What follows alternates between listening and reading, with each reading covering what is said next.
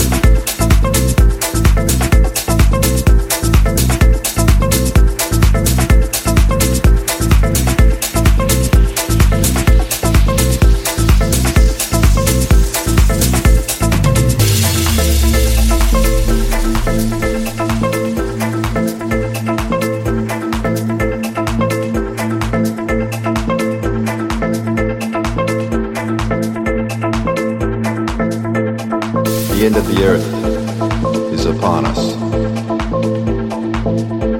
Pretty soon it'll all turn to dust. So get up! Forget the past. Baby, go outside and have a blast. The end of the earth is upon us. Pretty soon it'll all turn to dust. Go a thousand miles in a jet airplane.